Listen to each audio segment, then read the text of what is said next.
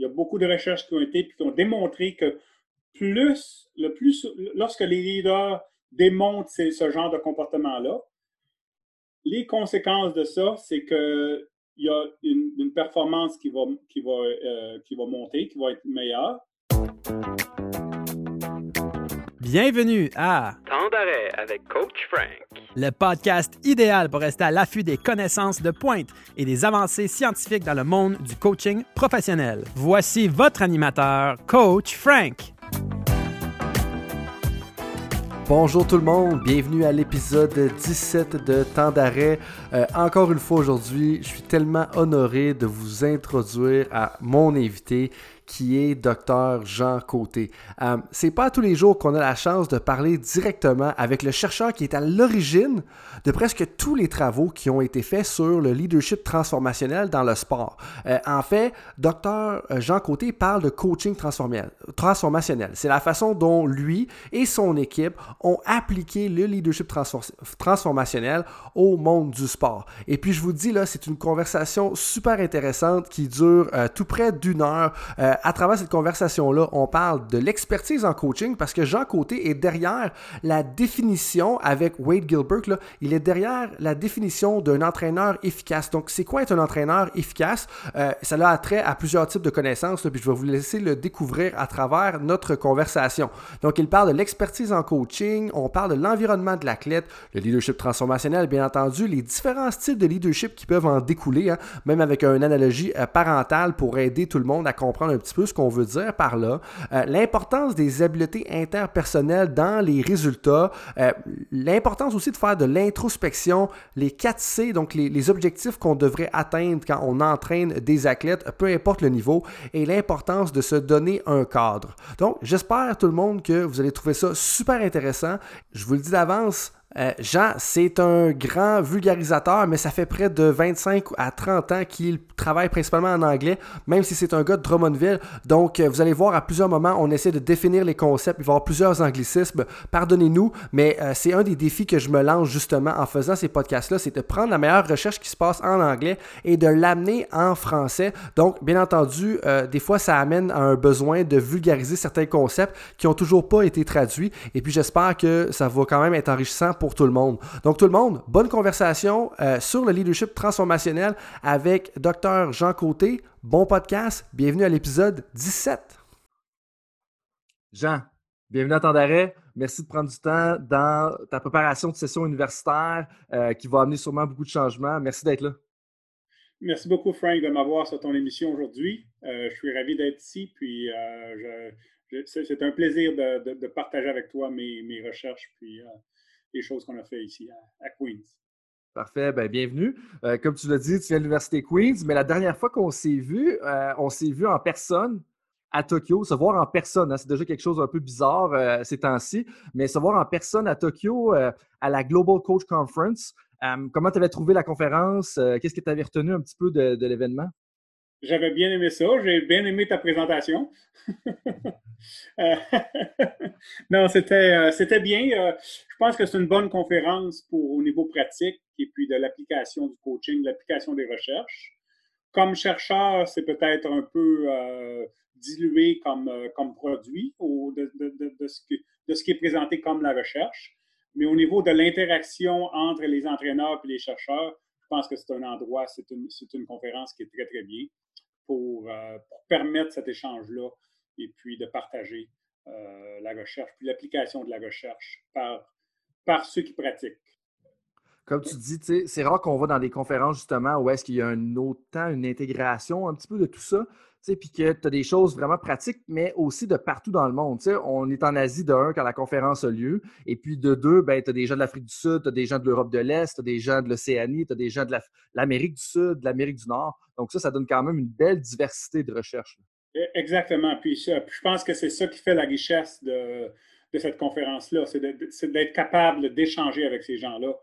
Puis je pense que chacun de ces pays-là que tu as mentionné euh, à travers le monde, on est tous à différents endroits au niveau de, la recherche, au niveau de l'application dans le sport, la certification des entraîneurs et puis toutes ces choses-là. Alors, euh, je pense que c'est bon d'apprendre des gens de d'autres pays. voir comment ils font les choses et puis de prendre les choses qui font bien, puis de laisser de côté les choses qui font un peu moins bien toujours en mode apprentissage, hein, c'est ce que je peux comprendre. C'est incroyable de voir ça parce que justement, comme euh, une des choses que je veux que tu saches à travers notre conversation aussi aujourd'hui, c'est que je suis vraiment fasciné par ton habileté à publier euh, autant sur l'expertise un en coaching, le, coaching efficace, le développement des entraîneurs, le leadership, et tout ça en anglais. Parce que là, je veux que tu me précises quelque chose. De, de où est-ce que tu viens originalement? Drummondville. Drummondville, Québec. Donc, Drummondville, Québec, là, on est domicilié à Kingston depuis des années. Euh, qu'est-ce qui t'a amené un peu de Drummondville, Québec à te rendre jusque-là puis à être une référence internationale dans la recherche en coaching? Oui, mais comme, comme tu t'en aperçois, mon français, je, euh, je, l'ai perdu un petit peu. Ça fait 30 ans qu'on qu'on vit en Ontario et puis que je fais ma recherche en anglais. Euh, je suis allé à l'Université d'Ottawa. J'ai fait mon bac à l'Université d'Ottawa. Et puis, je ne parlais pas beaucoup anglais là, à 19, 18 ans, 19 ans. C'est là que j'ai appris l'anglais. Et puis, euh, j'ai fait mon, bac, là, ma maîtrise à l'Université de Montréal.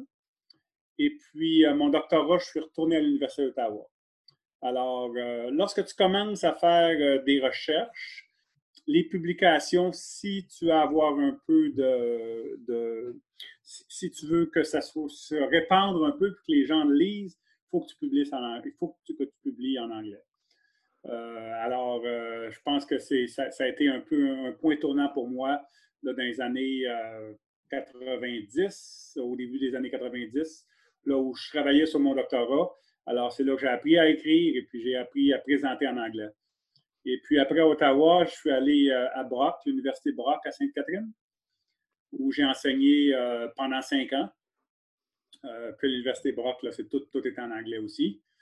Et puis, euh, pendant ce temps-là aussi, je, me suis marié avec une Américaine de la Californie. Alors, vraiment, tout est en anglais. Fait que le quotidien est vraiment rendu en, anglais complet, puis c'est vraiment intéressant parce que de partir de Drummondville, Québec, faire un aller-retour entre Ottawa et d'autres villes à travers le temps, se ramasser à Kingston, euh, moi, je suis vraiment intéressant justement que tu aies touché un peu au doctorat parce que comme ça fait quelques années, là, tu trahis un petit peu ton âge, même si, les gens ne peuvent pas te voir. Euh, c'était quoi le sujet fondamental de ton doctorat? Puis là, je, vais juste te mettre un petit préambule de plus parce que, comme à travers les années, puis, puis encore une fois, moi, c'est ce qui me fascine de ton travail. Tu as parlé de l'efficacité en coaching, tu parles de leadership, tu touches à la formation des entraîneurs, tu touches au développement des athlètes, mais ton doctorat à la base, euh, il, nous parlait de quoi? Le, doctorat, c'était exactement ce que je fais présentement, ou très proche c'était sur euh, l'expertise en coaching. Euh, avec des entraîneurs de gymnastique. Alors, c'est mon, mon, superviseur qui était John Salmela. Et puis, euh, on a fait des entretiens, des entrevues avec des entraîneurs, les meilleurs entraîneurs au Canada en gymnastique, pour essayer de bâtir un genre de, de champ de connaissances. Qu'est-ce qu'ils font ces gens-là? Euh, c'est un peu là, euh, essayer de comprendre un peu leur, quotidien, leur comportement. Et puis, fait ça, c'était vraiment ce que, ce que je ce que retourner à ça, là, à peu près cinq ans. Euh, mais entre ça, j'ai fait beaucoup de recherches sur les parents, puis les développements des athlètes. j'avais laissé le coaching un peu de côté pendant une période de 10-15 ans, mais c'était toujours relié parce que c'était le développement de l'athlète. Tu ne peux, peux pas comprendre le, coaching si tu ne comprends pas le développement de l'athlète. Alors, les deux sont liés. Puis, je pense que c'est ça un peu qui fait, euh, sans, sans, vouloir vanter ce que j'ai fait, mais je pense que c'est un peu ça qui fait mon. je, je, suis resté concentré sur un champ de recherche où il y avait beaucoup de liens entre ce que je faisais. S'il y a des gens, des fois, qui ont une carrière de recherche où ils font des choses qui sont un peu séparées, j'ai été capable, je pense, de, me concentrer un peu sur le développement de l'athlète, le coaching, les parents, tout l'aspect psychosocial au niveau, de, au niveau du sport. Alors, euh, c'est ça. Je pense que c'est un peu, ça résume un peu ma carrière. Là.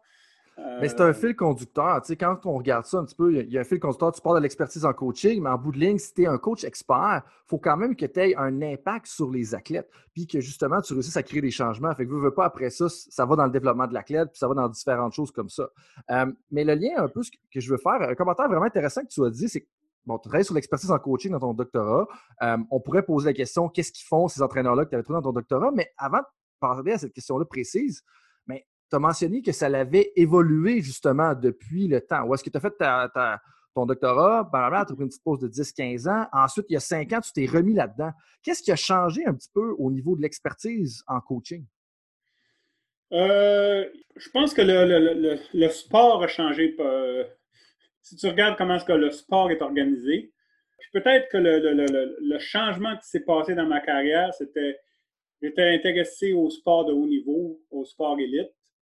Puis les 10, 15 dernières années, c'est plutôt au niveau des jeunes, puis le sport de récréation. Mais ce qui me. Mais ça, je pense que c'est pas incompatible, les deux. Euh, c'est vraiment important de comprendre comment est-ce que les jeunes se développent dans le sport pour bien comprendre les athlètes élites.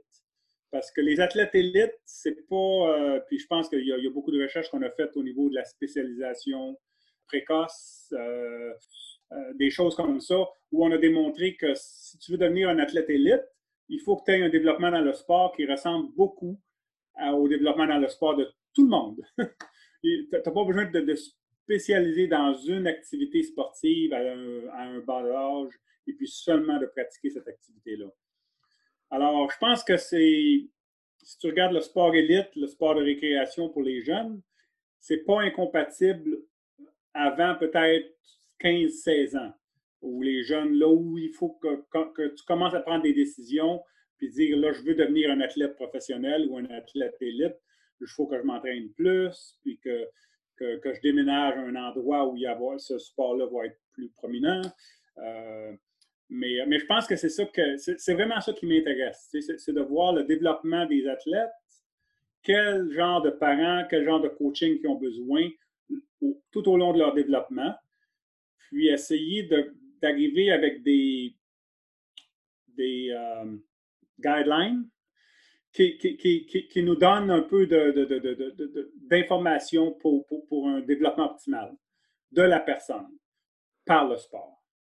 Puis en bout de ligne, ça prend des lignes directrices. C'est un petit peu ça que tu veux dire, OK, dans la, direction dans laquelle on s'en va, où est-ce qu'on devrait amener. Puis je trouve que c'est intéressant ce que tu dis là parce qu'on a tendance à mettre les deux de côté, à les séparer. Mais alors que n'importe quel athlète qu'on voit dans les séries de la Coupe Stanley ou qu'on voit dans la NBA ou qu'on voit dans la MLS, à un moment donné, ils ont commencé par le sport récréatif plus mmh développemental.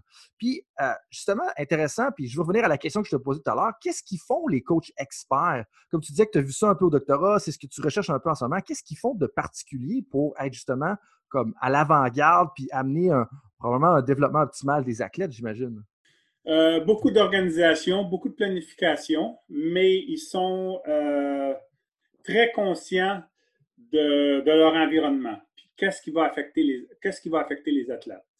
Puis vraiment de comprendre, euh, de, s'entourer de, bonnes personnes, mais d'être conscient de, c'est pas seulement l'athlète, mais aussi c'est l'environnement dans lequel l'athlète est, où, où, il se développe, et puis essayer de bien comprendre ce qui se passe et puis le genre, de, le genre d'objectifs que ces athlètes-là ont.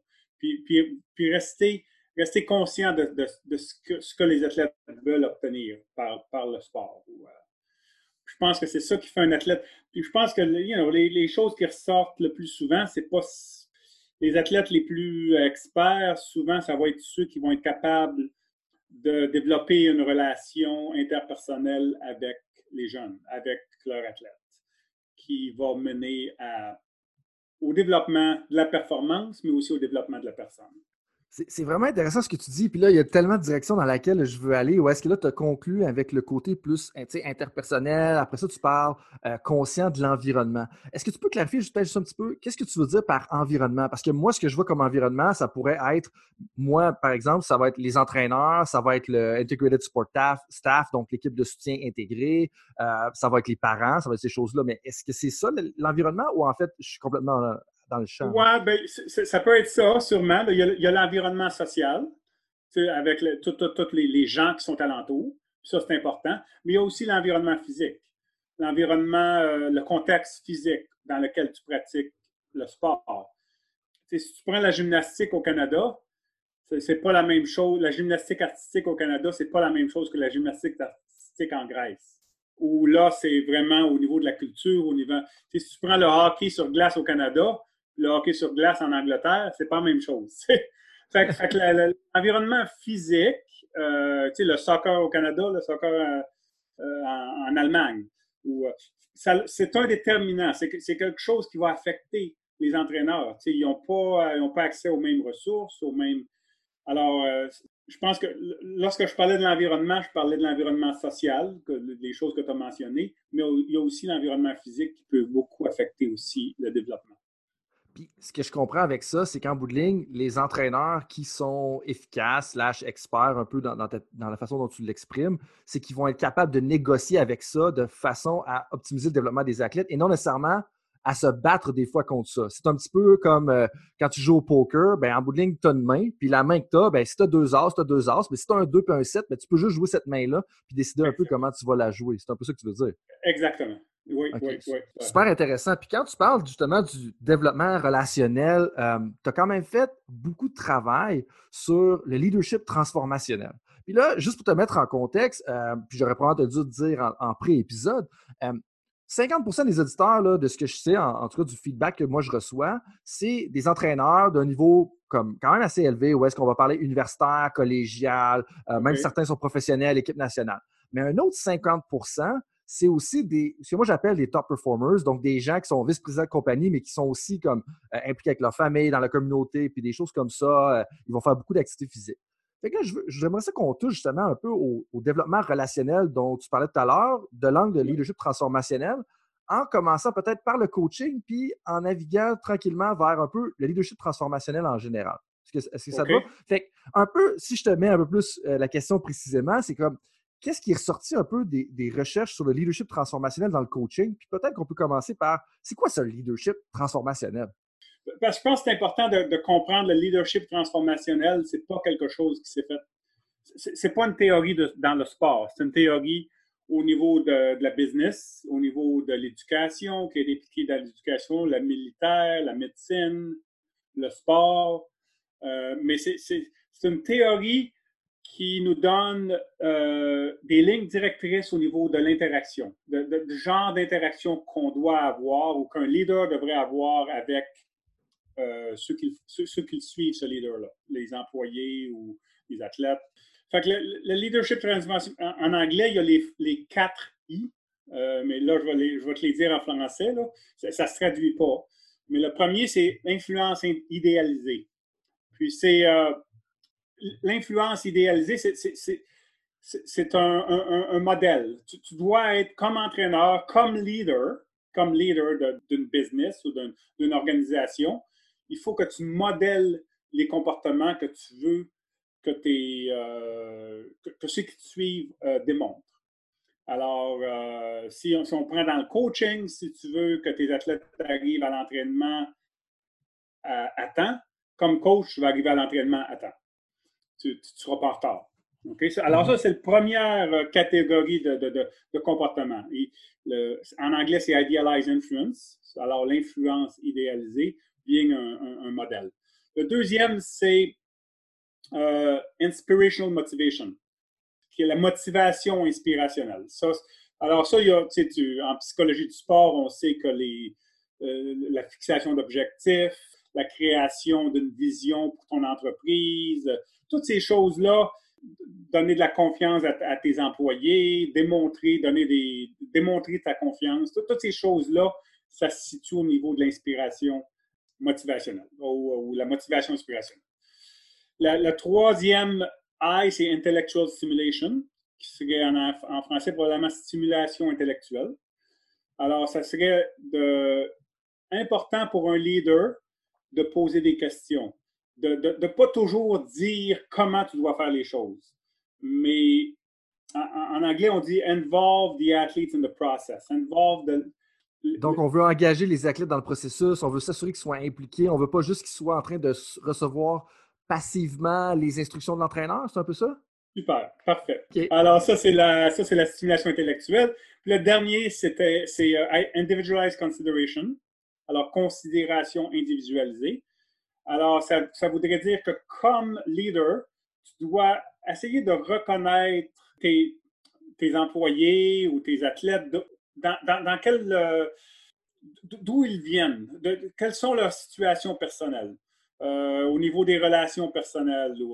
comme là, j'aurais dû te poser des questions sur ton bébé. Est-ce que c'est le premier que tu vas avoir?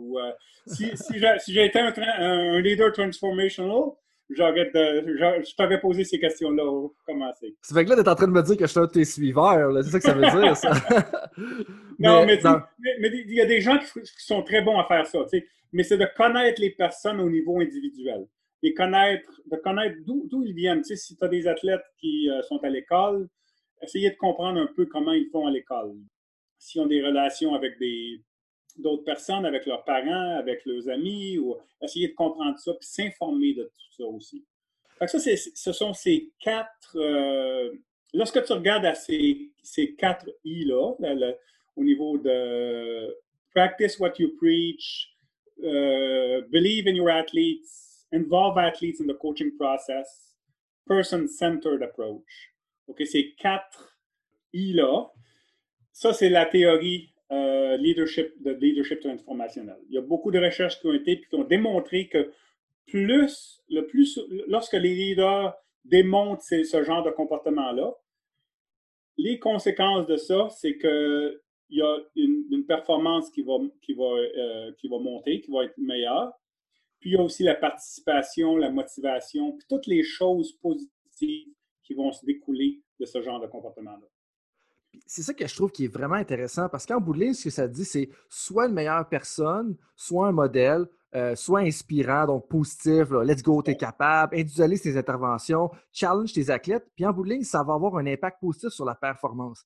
Moi, comme, je pense que tu as bien expliqué euh, le côté de la considération individuelle en parlant de mon bébé. En passant, ça va être mon deuxième enfant qui va venir au monde. On sait toujours pas le sexe, je ne peux pas dire que ça va être un petit gars ou une petite fille. Euh, mais Ceci étant dit, je pense qu'une chose qui intéresse particulièrement le monde, puis que moi, je trouve que j'ai un défi quand j'arrive sur le terrain, c'est le côté de la stimulation intellectuelle. Parce que mon Dieu, que c'est plus facile de dire à l'athlète Hey, sur telle couverture de passe, place-toi à gauche, sur telle entrée de touche, OK, je veux que tu fasses tel type de mouvement, je veux que tu attaques en diagonale le deuxième poteau, je veux que tu attaques le bout de la clé en diagonale de cette façon-là. C'est beaucoup plus facile. Mais la stimulation intellectuelle, moi, je trouve que personnellement, c'est un défi à faire. Donc, je ne sais pas si tu as des, recommandations ou comment est-ce qu'on peut mettre ça euh, ou le faire concrètement avec nos athlètes. OK. regarde, ah, je vais, répondre à ta question, mais avant d'aller là, je voudrais juste te passer de leadership transformationnel à coaching transformationnel. OK, on y va. le leadership transformationnel, c'est les quatre I qu'on vient de parler. Ce qu'on a fait les cinq dernières années, on a fait beaucoup d'observations de, de coachs, d'entraîneurs, pendant des pratiques, pendant des matchs puis de voir le genre d'interaction qu'ils ont avec leurs athlètes. Alors, on filme ces athlètes-là, puis on essaie de coder leur, comportement. Ce qu'on fait, c'est qu'on mesure des outcomes, des résultats? Des résultats, mais tu sais, on mesure confiance, la compétence euh, avant la saison, puis après la saison. Et puis, on regarde les comportements pendant la saison. Alors, on observe les entraîneurs, on voit puis on essayait, de voir quel genre de comportements vont produire des, euh, des, résultats positifs. Mais pas seulement au niveau de, des résultats là, gagnés puis euh, perdre, là, au niveau de la confiance. Est-ce qu'on a des athlètes qui sont plus confiants, qui sont plus compétents, qui ont plus, qui jouent avec plus de caractère ou des choses comme ça? Puis on en est arrivé avec 11 comportements. Puis c'est ce qu'on appelle le coaching euh, transformationnel. Là, j'essaierai pas de traduire ces 11 comportements-là. Mais la question que tu m'as posée, c'est qu'il y a deux comportements qui sont sous, influence idéalisée. Il y a quatre comportements qui sont sous la motivation inspirationnelle. Il y en a deux, c'est bien ça, oui, il y en a deux qui sont dans euh, simulation intellectuelle. Alors, simulation intellectuelle, les deux qui sont là, c'est partager la prise de décision avec tes athlètes. Puis l'autre, c'est mettre l'emphase sur le processus au lieu des résultats. Et puis, puis aussi, euh, le, troisième, il y en a trois. L'autre, c'est euh, eliciting athlete input. Alors, demander. L'avis des athlètes, peut-être? Demander l'avis des athlètes, c'est bien. Oui, ouais, c'est ça. Alors, demander l'avis des athlètes, partager la prise de décision, et puis mettre l'emphase sur l'apprentissage, sur le processus au lieu des résultats. Alors là, ce qu'on a fait, tout ça pour répondre un peu à ta question, euh, c'est que les, quatre I de, de, leadership transformationnel, lorsqu'on les transforme, lorsqu'on transfère ça au coaching, on a été capable d'établir des comportements qui vont être inclus dans chacun de ces, de ces grandes catégories-là, puis qui permettent aux entraîneurs d'être un peu plus spécifiques au niveau de quel genre de choses est-ce que je dois faire. Alors, si, on prend la première, c'est demander l'avis des athlètes, on, va parler, on a, des workshops qu'on fait, des ateliers qu'on fait au niveau de, coaching inspirationnel, de, transformationnel. On, demande aux, coachs de, poser des questions à leurs athlètes. Alors ça, ça serait au, niveau de demander l'avis. Alors, au lieu de dire comment, comment tu dois effectuer ton revers au tennis, comme tu disais, tu dis, OK, pense-y un petit peu. Est-ce que ton bras devrait être ici ou est-ce qu'il devrait être là? Est-ce que le contact avec la balle, est-ce qu'il devrait être là ou est... Tu sais, tu peux poser des questions. Puis, puis ce, que tu fais, ce que tu fais en posant des questions, c'est que tu vraiment tu stimules l'aspect cognitif et puis l'aspect mental. Puis là, l'athlète commence à, penser un petit peu plus. Et puis, euh, puis ça, ça, ça. Alors, je pense que c'est un exemple ici de comment on est passé de leadership transformationnel to coaching transformationnel, euh, transformationnel. Et puis avec ces 11, 11 catégories de, de, comportements-là. Et puis ça, ça devient un peu un, système qui, nous permet de communiquer avec les athlètes, puis d'enseigner aux athlètes un peu plus comment ils, ils deviennent, comment ils peuvent devenir un peu plus transformationnels. C'est un défi, puis c'est là aussi la, comment, à quel point je suis content de t'avoir avec nous aujourd'hui, puis avec moi, parce que comme la richesse de l'historique de tout ça. Puis des fois, on perd à travers le temps un peu de où est-ce que ça vient, puis comment les choses sont arrivées là. Puis pour moi, c'était fascinant de voir, euh, ou puis en fait d'entendre le fait que tu veux t'assurer de, de, dire la bonne chose, puis tu vérifies un petit peu tes notes en cours de route. Puis moi, c'est incroyable parce que là, je pars sur une tangente, OK? Je t'avertis d'avance. Ou est-ce que durant ce contexte de pandémie-là, comme on voit plein de gens qui sont sûrs de leurs opinions, puis de leurs avis, puis de leur contenu, puis qui ont travaillé sur quelque chose pendant juste quelques jours. Puis toi, ça mm. fait des années, des, décennies même que tu travailles sur des sujets, puis non, non, il faut que je vérifie de m'assurer de dire la bonne chose. Puis pour moi, ça, c'est inspirant parce que ça veut dire qu'on peut vraiment suivre à ce que tu dis, parce qu'avant de dire quelque chose, tu veux vérifier, même alors si tu es à la base sais, comme le fondateur un peu de cette recherche-là. Fait que pour moi, ça, mm-hmm. en tout cas, euh, euh, euh, bravo aux gens, puis je sais que c'est toujours un petit peu malaisant de se faire donner un compliment. Fait que je vais enchaîner avec ma prochaine question, parce que moi, l'aspect qui m'intéressait encore le plus dans la... Là, je vais te challenger encore un petit peu. Peut-être que je vais être un bon leader transformationnel comparativement à toi. je, je t'agace. Mais c'est quoi, comment est-ce qu'on peut amener à partager la prise de décision. Parce que moi, je vois un coach demain qui se dit OK, là, je m'en vais essayer le power play, comme je vais-tu leur dire quel genre de power play il doit choisir? Ou c'est jusqu'à ce point-là que ça doit aller? Parce que ça peut être quand même délicat, puis c'est beaucoup de délégation à tes athlètes en bout de ligne. C'est exactement le genre de discussion qu'on a dans nos ateliers. Puis c'est exactement la question, les questions qu'il faut que tu, que tu, qu'on aime les entraîneurs qui doivent poser. C'est où ça s'arrête? Une chose qu'il faut comprendre dans toutes ces recherches-là qui ont été faites dans le leadership transformationnel, sur le coaching, c'est que tu ne peux jamais être 100% transformationnel. Alors, ce qu'on présente dans notre atelier, il y, a, différents styles de leadership. Alors, il y a transformationnel, il y a transactionnel. Je pense que c'est un mot français, oui. Toxique. Euh, laisser faire. Euh, neutre, neutre, là où tu, alors, ce genre de, style de leadership-là, toxique, ça n'a pas de, ça aucune valeur. on, le sait sur la recherche. Mais transactionnel, des fois que c'est important d'adapter ce style. -là. Puis un, style transactionnel, c'est que c'est une transaction. Alors, tu vas demander à tes athlètes de travailler fort pendant un entraînement, puis ils vont, ils vont être récompensés par l'entraînement va finir plus de bonheur. Alors, c'est une transaction. Et tu leur demandes de, excuse de, de t'interrompre, ou tu leur demandes de nettoyer le vestiaire, puis en bout de ligne, ils n'auront pas de pratique dimanche. Quelque chose de même. C'est ça, des choses comme ça. puis si tu as, un enfant, quel âge a ton enfant? Elle a 20 mois. 20 ah, mois, OK. Peut-être que tu n'es pas rendu là encore, mais lorsqu'elle va avoir environ deux ans, euh, tu vas te servir beaucoup de transactional. Parce que tu vas dire, euh, va te coucher, puis si tu te couches, euh, si, tu, si tu te couches à telle heure, demain, on va avoir de la crème glacée. OK? Alors, ça utilise les punitions ou ça utilise des récompenses pour, euh, pour changer un comportement? Mais, ce genre de, ce genre de style-là, ça fonctionne à court terme, mais à long terme, ce que ça fait, c'est que ça, ça diminue la motivation intrinsèque. Alors, on ne fait pas les choses, tout d'un coup, on ne fait pas les choses pour, pour, vraiment ce que tu veux faire, mais tu le fais pour une récompense ou tu le fais pour, pour éviter un- une punition.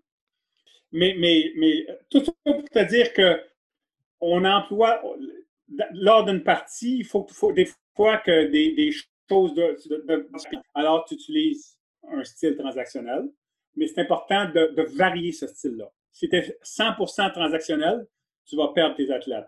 Tout d'un coup, ils seront plus motivés, leur, leur motivation va diminuer. Et puis, alors, la question que tu m'as posée, euh, c'est que c'est important de voir ces différents styles de leadership comme quelque chose que, que tu, bouges d'un style à l'autre lorsque tu interagis avec les athlètes.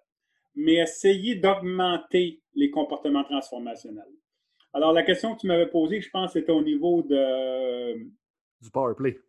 Qu'est-ce Au qu'on fait si on veut partager? ça. Donner un de exemple avec le power play, mais Ouais, partager ouais, la c'est ça. décision. OK. De, de- de demander l'avis des athlètes. Peut-être qu'avec, dépendant de l'âge de tes athlètes, dépendant du contexte dans lequel euh, où ils sont, demander l'avis, ça serait peut-être juste pendant le warm-up, juste pendant l'échauffement.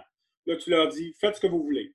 Mais tu sais, le power play, c'est une, bonne question parce que je ne sais pas si tu te rappelles l'an passé, Steve Kerr, de, ou là, une couple d'années, du euh, Warriors, de, Oui, de- l'entraîneur-chef des Golden State Warriors dans la NBA. de basketball. Tu te rappelles, euh, lorsqu'il y avait des, des temps d'arrêt, il, avait, euh, il laissait ses athlètes décider. Il se retirait complètement des temps d'arrêt. Ça avait été critiqué par, euh, par, par, par des chercheurs ou, ou par des, des gens en coaching. Ils ont dit Qu'est-ce qu'il fait? Il, il est le coach, il devrait le dire. Mais il a choisi ce- cette occasion-là pour dire vous, les, pendant les temps d'arrêt, les joueurs devraient décider qu'est-ce qu'ils veulent faire le prochain jeu. Fait que je pense que ça dépend vraiment du contexte. Puis Euh, c'est vraiment intéressant parce que pour moi, tu as fait le lien avec ma fille. Mais en bout de ligne, si tu es un parent responsable, ta fille, elle va devenir autonome éventuellement, puis elle n'aura pas tout le temps besoin de toi. Du moins, on essaye. C'est plus facile à dire qu'à faire dans ce cas-là. Mais exemple, on fait le lien entre cet exemple-là et puis Steve Kerr, c'est qu'en bout de ligne, il a été un entraîneur responsable s'il a éduqué ses athlètes au point où est-ce qu'eux-mêmes sont capables de choisir la meilleure décision. Et là, tu sais que quand ils sont sur le terrain en temps réel, ils, sont, euh, ils ont l'information, sont capables de résoudre le problème parce qu'on sait tout le temps que des fois, tu dis quelque chose sur le banc, mais tu arrives sur le terrain, tu arrives sur le court, tu arrives sur la glace, ça ne se passe pas exactement. Et là, tu crées une belle indépendance qui leur permet potentiellement d'être meilleurs à la résolution de problèmes. Et ça, une autre chose à dire en lien avec ça, euh, ça me fait penser à l'inverse, à quand Phil Jackson, pour avoir lu quelques-uns de ses livres, il calait des temps d'arrêt, justement. Et dans ces temps d'arrêt, il calait, puis après ça, il disait absolument rien.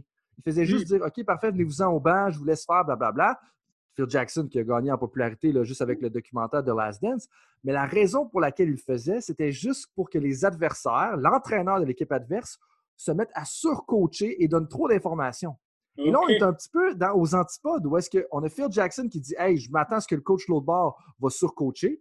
Ça lui donnait souvent un avantage. Puis là, à l'autre côté de l'entraîneur qui surcoach durant un temps d'arrêt, on a Mm. justement Steve Kerr qui dit Moi, je vais laisser place à mes athlètes parce que je pense que c'est eux qui sont mieux placés pour résoudre le problème. Particulièrement quand on est rendu avec des athlètes professionnels à un haut niveau qui ont de l'expérience innombrable. Alors que le classique, qu'est-ce qu'on voit? On voit un temps d'arrêt justement durant le tournoi dans la bubble de la NHL.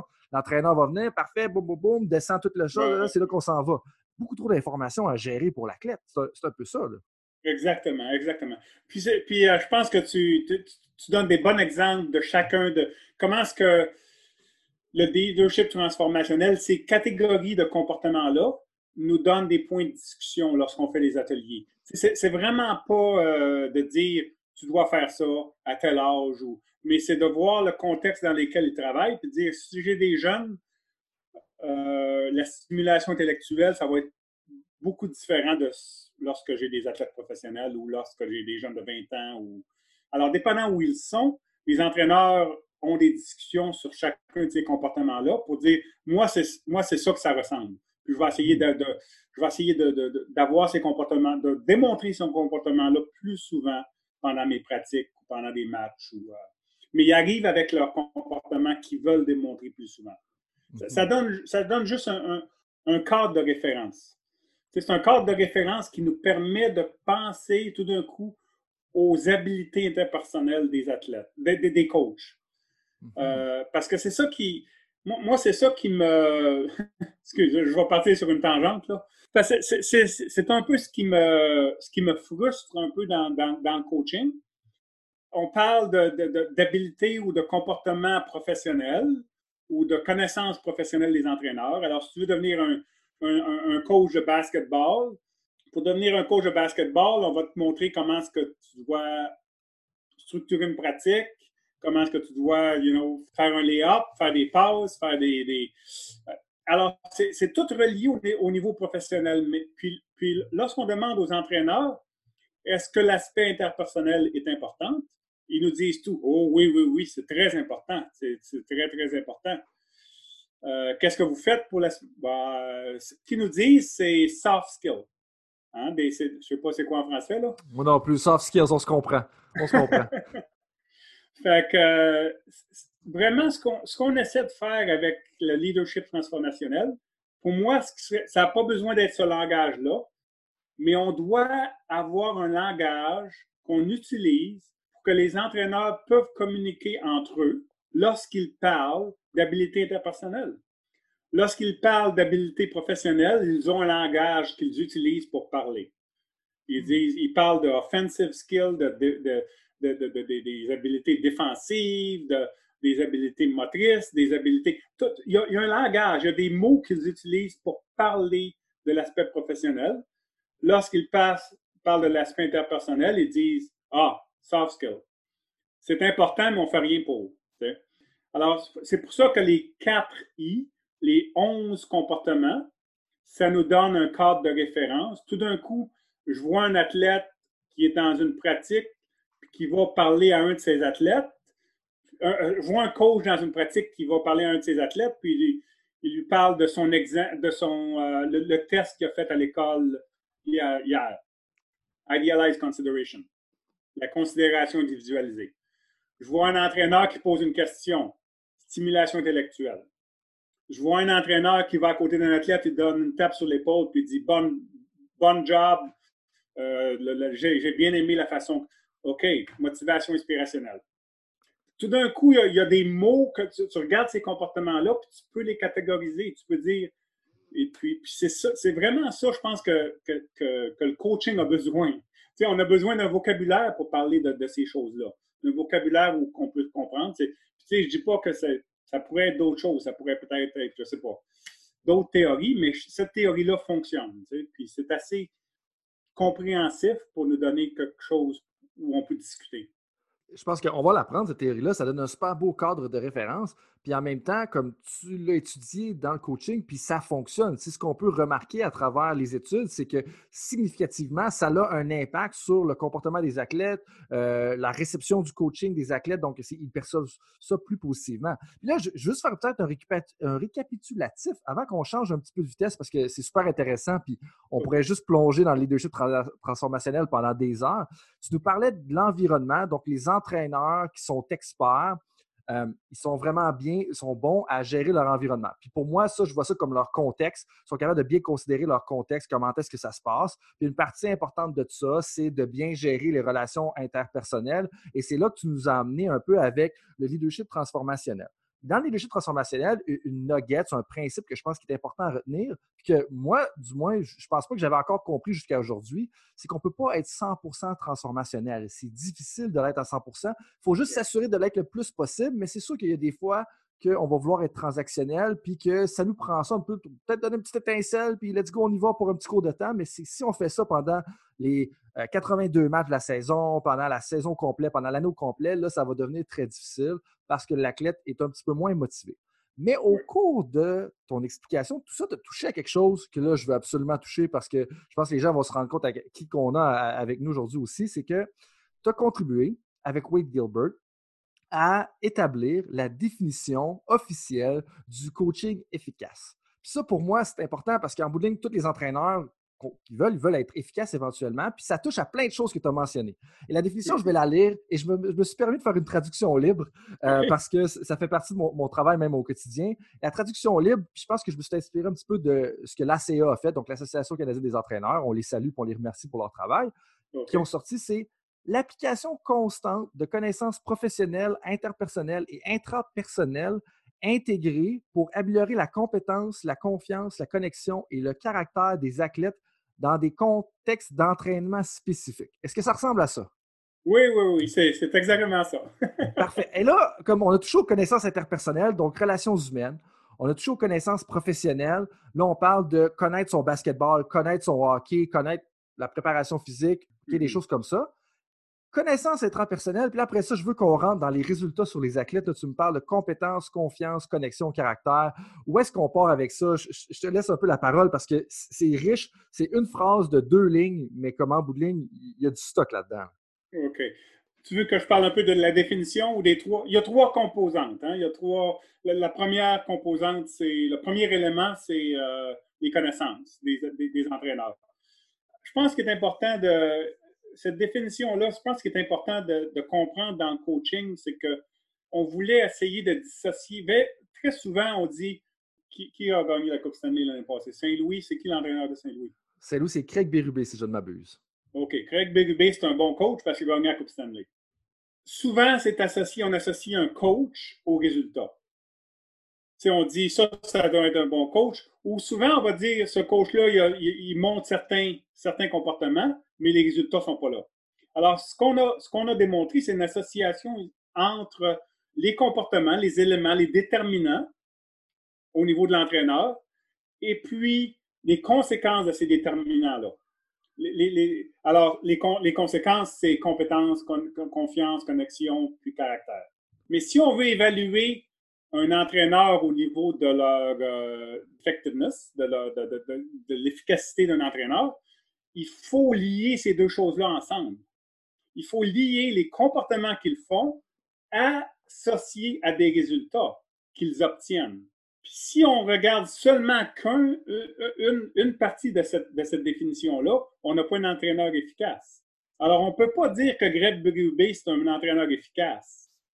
Ou si on veut, si on veut dire que Greg Berube, c'est un entraîneur efficace, on devrait être capable d'associer des éléments des, comportements qu'il a fait qui ont, qui, ont, qui ont conduit au résultat qu'il a obtenu. Alors, si je peux me permettre de t'interrompre un petit peu juste là-dessus, dans ça, ce que, ce que tu me dis, c'est intéressant parce que là, on, part du résultat optimal ou du résultat le plus grand qui est la Coupe Stanley, mais en bout de ligne, c'est qu'il y a un intermédiaire, des résultats intermédiaires qui vont éventuellement amener à ça. Tu n'es pas en train de me dire que Craig Berube, il n'est pas efficace parce qu'il a gagné la Coupe Stanley. Ce que tu es en train de me dire, c'est qu'il a fait d'autres choses qui ont amené à ça. Puis moi, je trouve que ça touche sur un point intéressant aussi en même temps parce que des fois, c'est pas nécessairement le résultat optimal qui dit que tu es efficace dans le sens que si tu avais la meilleure équipe sous la main, c'est des fois, il y en a, puis les coachs à qui je parle, que leur meilleur job de coaching ever, ils ont pris une équipe qu'ils considéraient en dessous de la moyenne, puis ils l'ont amené en séries éliminatoires, puis ils sont comme Waouh, ça c'était ma plus belle année, puis il n'y a jamais personne qui va en parler pour les 30 prochaines années. Là, fait que si on continue aussi, connaissance intrapersonnelle, ça c'est quand même euh, particulier parce qu'interpersonnel, relations humaines, on comprend. Professionnel, on parle de, notre sport, mais intrapersonnel, on parle de quoi ici? Là? Euh, on, parle l'habilité de, réfléchir, l'habilité de, l'introspection. C'est un mot? Oui, hmm. ouais, c'est un très bon mot.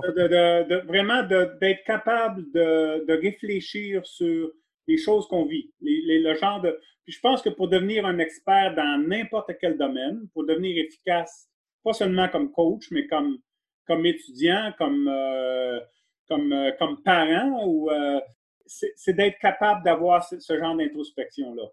Alors, comme entraîneur, si je te donne un exemple, tu vas dans une pratique, la pratique, ça va pas bien, les jeunes sont, ils courent partout, ils se promènent, puis ils n'écoutent pas, puis tu reviens à la maison, puis tu te dis, OK, qu'est-ce qui n'a pas fonctionné aujourd'hui? Hmm. Puis, puis de ne pas dire c'est jeunes, ce sont eux. Qu'est-ce que je peux faire demain pour que qu'il m'écoute un peu plus, puis pour qu'il y ait un peu plus de, de, coordination dans ce que je veux faire. Alors, c'est ce genre d'introspection-là qui devrait être faite. Lorsqu'on fait des erreurs, on fait tous des erreurs, essayer de comprendre pourquoi, et puis de, la prochaine fois, essayer d'agir différemment. Et puis, c'est ça Mhm. l'introspection. C'est ça. Puis, je pense que dans n'importe quel domaine, quelqu'un qui veut devenir efficace, il doit avoir cet élément-là. Puis là, ce qui est intéressant dans la définition, puis que les gens souvent vont euh, oublier ou survoler très rapidement, c'est l'application constante de ces connaissances-là de façon intégrée. Puis ça, c'est particulier. Et puis, je- pour avoir parlé à des gens qui ont déjà travaillé avec toi, je pense que c'est un point que, que toi aussi tu considères important, ou est-ce que, comme, faut mettre les trois ensemble, mais c'est de le faire constant, parce que c'est pas vrai que faut juste que tu prennes des connaissances professionnelles pendant la saison, puis le leadership et l'intrapersonnel, ah, ça c'est dans l'hors-saison, c'est dans l'entre-saison, là. Tu sais, c'est vraiment Ouais, ouais, ouais, tout le temps les trois ensemble. Oui, oui, c'est un, bon, c'est un très bon point. Puis je pense que le, le travail de Wade Gilbert sur la réflexion démontre ça. Il y a la réflexion pendant les matchs, réflexion après les matchs, réflexion après la saison. Alors, tu, tu fais cette réflexion-là, comme tu dis, il faut que ça soit intégré au reste. C'est Ouais, pas des choses vraiment. qui sont séparées. là. Vraiment. Puis juste parler un petit peu comme des quatre, des quatre résultats. Parce que compétences, moi j'ai un petit peu une compréhension de c'est quoi. Je pense que c'est comme l'habileté des athlètes à exécuter un peu les techniques, ou j'imagine que c'est un peu ça. Mais après ça, confiance, connexion, caractère, ça peut être, ça peut sembler être un peu la même chose pour certaines personnes, pour d'autres, ça peut être complètement différent. Comme, est-ce que tu peux nous éclaircir un petit peu là-dessus? Je pense que c'est important de comprendre qu'on n'a pas inventé ça. hein. On n'a pas inventé ces termes-là. là. Ça, vient de. Il y a, il y a cinq C. L'autre, c'était caring.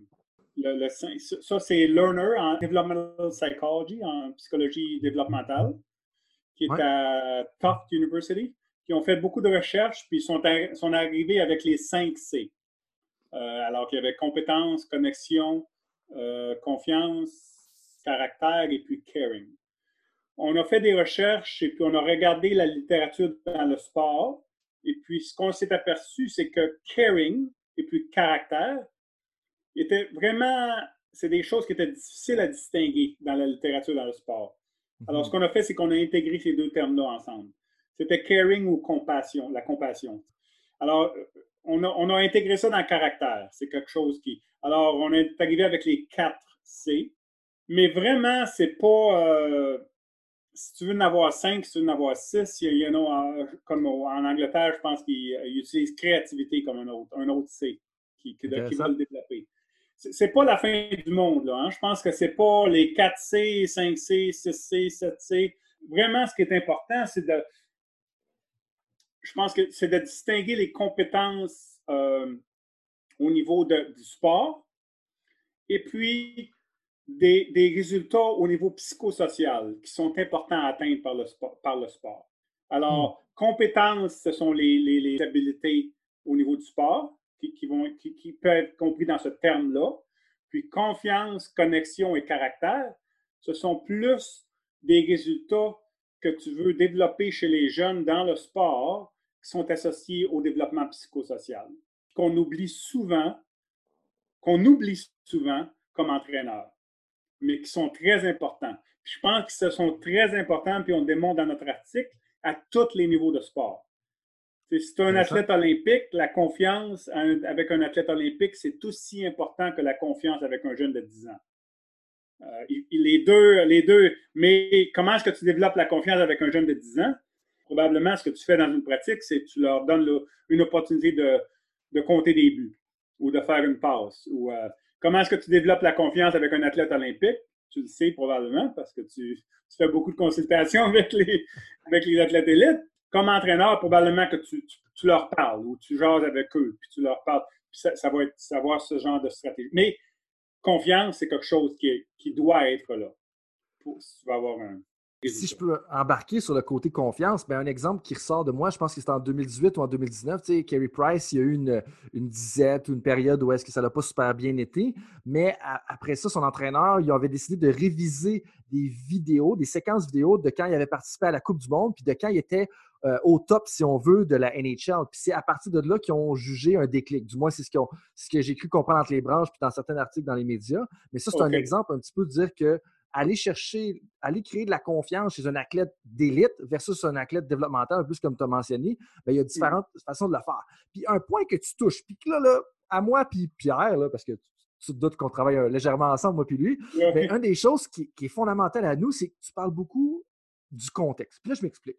Où est-ce que tu as des lignes directrices, compétences, confiance, connexion, caractère, tu as des connaissances, on même à faire un peu de lignes directrices pour le, leadership transformationnel, mais en bout de ligne, c'est pas à nous, c'est pas à personne de dire à l'entraîneur comment il devrait mettre ça en action. C'est l'entraîneur qui est un peu un expert de son contexte, puis qui est un point qu'on touche régulièrement où est-ce que c'est quoi les principes directeurs que tu devrais utiliser à divers endroits? Mais après ça, comment est-ce que ça fit dans ta réalité? Puis après ça, ben, tu l'essayes de voir comment est-ce que tu le fais dans ta réalité, mais en utilisant tes connaissances intrapersonnelles, donc une introspection sur toi-même, tu peux venir qu'à vérifier euh, est-ce que ça a bien fonctionné ou comment est-ce que tu devrais l'améliorer? Puis des fois, ça prend un input externe justement pour t'aider à ça. Puis c'est justement la dernière partie de la définition de l'entraîneur efficace ou est-ce que c'est dans des contextes d'entraînement spécifiques? C'est de mettre tout ça ensemble à ta réalité. Puis c'est là que je trouve que c'est vraiment intéressant parce que des fois, les entraîneurs ont peur un peu des, des, consultants comme Thomas tout à l'heure ou des chercheurs parce qu'ils disent Ah, ils vont arriver puis ils vont me dire exactement comment coacher. je suis comme non,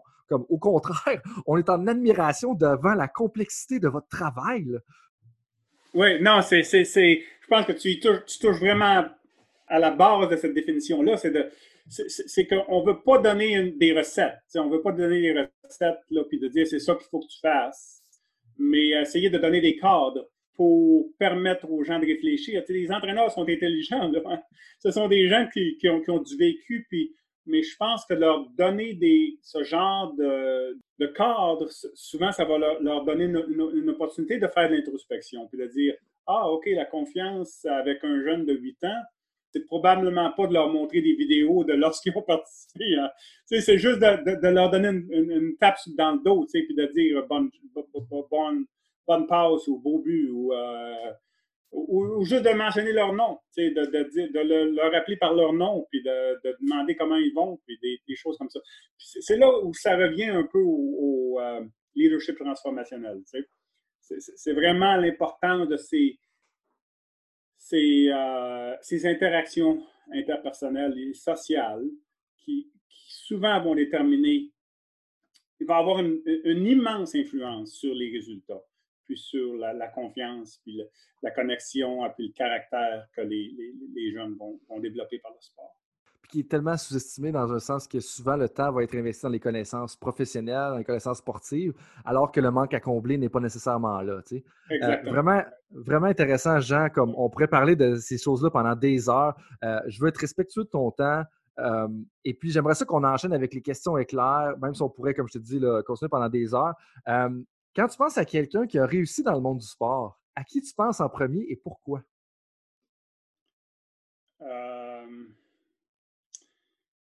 OK, je suis un, partisan des Canadiens. OK. Et puis j'ai eu l'opportunité, euh, on a donné un doctorat à Jean Béliveau lorsque à peu près, ça faisait à peu près 10 ans. Wow. Puis j'ai euh, eu l'opportunité de passer la journée avec lui, une journée avec lui lorsqu'il est venu à l'Université Queen's. Puis euh, ça a été une des plus belles, une des plus belles journées de ma vie. mais, mais lorsque tu parles de, de, de personnes qui m'impressionnent, d'athlètes qui m'ont je pense que je dois penser à ce, genre d'athlètes-là qui ont été capables de donner, de, contribuer, de, contribuer au-delà de leur performance à la hmm. société, qui ont donné leur temps, qui ont donné, qui ont, été des modèles. on pourrait parler de, je connais pas beaucoup Roger Federer, mais c'est un autre athlète qui semble être vraiment un modèle, un modèle de vie, un modèle de, alors, ce genre de personnes-là, pour moi, c'est un, gros critère que je vais utiliser pour, décider qui sont ces athlètes-là qui, vraiment qui m'impressionnent. Ce mm-hmm. C'est pas seulement la performance, mais c'est ce qu'ils font en dehors du sport. Puis là, on voit un lien direct avec ton œuvre de vie, un petit peu qui est ta recherche. Ou est-ce que, tu sais, leadership transformationnel, tu as dit c'est un modèle Jean Béliveau, comme il y, a, plein de choses qui font des liens, puis c'est super intéressant. Mais comme on est dans les questions éclair, on, va garder ça. Je, vais m'épargner des commentaires parce que c'est des questions à propos de toi, puis un peu tes, pensées sur la vie, puis le coaching, puis un peu plus philosophique, si on veut, jusqu'à un certain point. Euh, quel livre est-ce que tu as lu dans les six derniers mois, dans la dernière année, puis que tu recommanderais le plus en ce moment? Euh... Euh, Range. OK, intéressant. Le livre de David Epstein. Je ne sais pas si tu as lu ou euh, tu connais, oui. Euh, il, a écrit l'autre livre qu'il avait écrit auparavant, c'était Sport Jeans. Oui. C'est un des auteurs que, vraiment qui me plaît beaucoup, qui, est vraiment bien. Je le connais, je le connais, je l'ai rencontré plusieurs fois. Puis il avait consulté, il m'avait consulté un petit peu lorsqu'il a écrit Range. Range, c'est un peu, il fait le cas que la diversification, sampling, l'échantillonnage de, différentes activités, souvent, ça va mener à, un, haut, un, haut, niveau de performance. Et puis, mm-hmm. je pense qu'on a démontré ça dans nos recherches dans le sport aussi au niveau de sampling, de, l'échantillonnage, d'essayer plusieurs choses lorsque tu es un jeune. Et puis, euh, mais je pense qu'il fait un, vraiment un bon résumé. Il ne parle pas beaucoup des athlètes. Euh, le premier chapitre, c'est sur Federer et Tiger Woods. Il contraste les deux. Et puis, mais le reste du livre, c'est surtout dans d'autres domaines, au niveau de la diversification.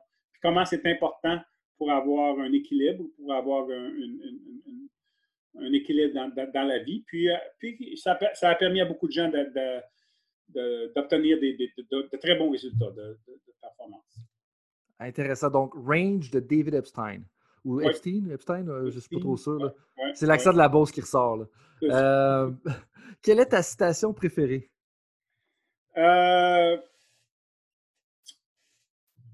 Michael Jordan, il a dit, je pense que j'ai un poster dans mon lab qui dit uh, I fail over and over in my life, and that's why I succeeded.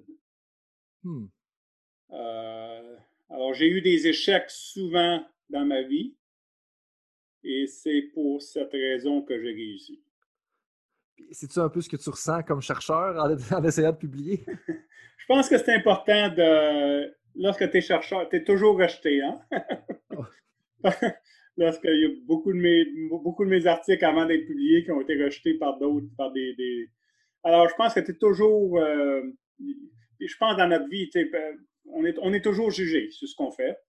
Euh, alors, lorsque tu penses au sport comme au basketball et puis au baseball, où les erreurs, c'est la norme. Hein? C'est, mm-hmm. pas Pour être un bon joueur de baseball, tu frappes une balle sur quatre. Puis, alors, je pense que c'est pour, moi, c'est important de, réaliser ça lorsque tu t'embarques dans une carrière ou que tu t'embarques dans une poursuite d'un objectif. C'est que tu vas avoir, tu vas avoir des échecs. Euh, tu ne réussiras pas toujours, mais c'est d'apprendre. Et puis, en bout de ligne, tu, réussis. Tu es capable de, réussir. C'est vraiment intéressant. Puis quand tu dis rejeter, pour, pour les gens qui sont un peu moins familiers avec le milieu académique, c'est qu'on envoie des articles à des journaux, mais souvent on les reçoit puis c'est rejeté ou c'est comme modification majeure. Puis c'est pas souvent, c'est pas comme une fois, c'est pas comme OK, on envoie neuf, puis y en a, on en envoie dix, il y en a neuf qui sont acceptés. Non, on envoie dix, puis il y en a deux qui sont acceptés, il y en a une qui est acceptée, il y en a trois qui sont acceptés. C'est encore plus bas que le baseball. Puis le baseball, c'est un sport où est-ce qu'ils font quand même face à beaucoup d'échecs au quotidien si tu fais justement retourner en arrière, ça fait probablement un lien, j'imagine, et te donner un conseil à toi-même. on retourne des années quoi, 90 à 25 ans?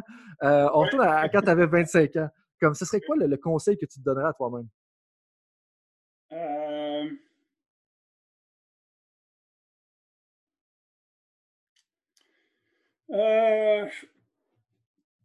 Concentre tes efforts sur les choses que, qui t'intéressent et où tu as du, du plaisir. Ah, qu'est-ce que tu dis par là? Euh, continue. C'est des fois que tu empruntes des chemins dans la vie où tu c'est pas vraiment intéressant ou c'est pas quelque chose qui, qui, te donne du plaisir. Je pense que c'est important de poursuivre ces, euh, les, choses qui, les choses qui nous intéressent dans notre vie. de ne de, pas vraiment faire des choses qui sont pas intéressantes ou qui ne nous donnent pas de plaisir puis qui. Euh, alors, j'ai toujours. J'ai essayé toujours de, faire de la recherche. Tu ma recherche, c'est un peu. J'ai fait des choses qui, sont, qui ont toujours été. où j'étais passionné. Où, j'étais passionné, puis je pense c'est de garder cette passion-là. C'est de garder ça lorsque, lorsque tu es jeune, lorsque tu développes comme dans n'importe quelle profession, euh, mais de faire des choses qui, sont intéressantes. Mm-hmm puis de combiner un peu le, travail avec le plaisir, puis de comme ça, ça garde la motivation à aller, puis le rythme est, bon et tout ça. Vraiment, vraiment intéressant, euh, euh, Jean. Euh, j'allais dire Pierre quasiment. Hein. ça aurait été un compliment, c'est un compliment. Ah pour ceux qui l'ont. Qu'est-ce qui te rend le plus fier dans ta carrière ou tes contributions jusqu'à maintenant? Euh, je pense que probablement c'est- mes étudiants. Euh, de voir mes étudiants avec qui j'ai travaillé, puis l'amitié que j'ai développée avec eux au cours des années. Euh, je pense que tu sais, ça fait comme tu dis, 25 ans, 30 ans que je fais ce, métier-là. Euh, puis je suis fier de, tu sais, d'avoir des gens qui sont à différentes universités. Isha Strong, Jessica Fraser Thomas, Carl Erickson, euh, Danny McDonald, Dave Hancock, Mark Bruner, tous ces gens-là, Blair Evans, ils ont tous ils ont été dans mon lab à un, à un point, puis je, euh, je les appelle, puis on, on continue à communiquer, puis ce sont des, ce sont des amis. Ce sont des. Puis je pense que je suis fier de ça parce que on, a travaillé fort, on a produit, on a, on a- on a- mais on a, on a fait ça dans un environnement où c'était, comme je te dis euh, tantôt, c'était intéressant, puis c'était, on n'a pas vraiment développé de, de conflits. Ou, euh, on a des- ça n'a pas toujours été rose, là, mais on est, on est capable de se parler, puis on est capable de. Je pense que c'est ça qui me rend fier. C'est vraiment intéressant, puis c'est vraiment touchant quand même d'entendre ça parce que c'est toutes les amitiés que tu as bâties à travers les années, les relations avec les gens, ce qui fait un lien un peu avec le cœur de ta recherche. Mais aussi, moi, ce que je trouve vraiment impressionnant, c'est que tu as une approche humaine à de la recherche qui s'attaque au côté humain du coaching. Mm. Puis c'est un peu ça qui est quand même aussi intéressant, je pense, puis dont tu devrais, tu devrais être très fier. Puis merci d'avoir partagé ça avec nous aujourd'hui. Puis j'espère que tu as eu un peu de plaisir là, dans cette heure-là à, à jaser de oui. coaching.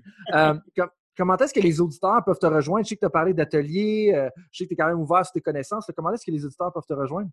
Euh, par email, probablement que c'est la même, la, la- la- la- la meilleure façon.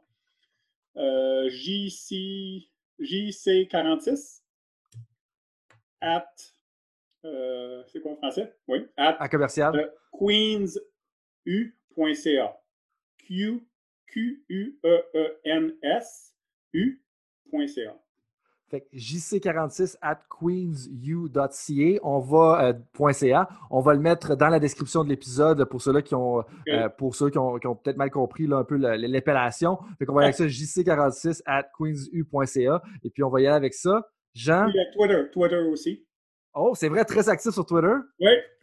C'est le même. C'est quoi le, le tag qu'on peut dire te rejoindre?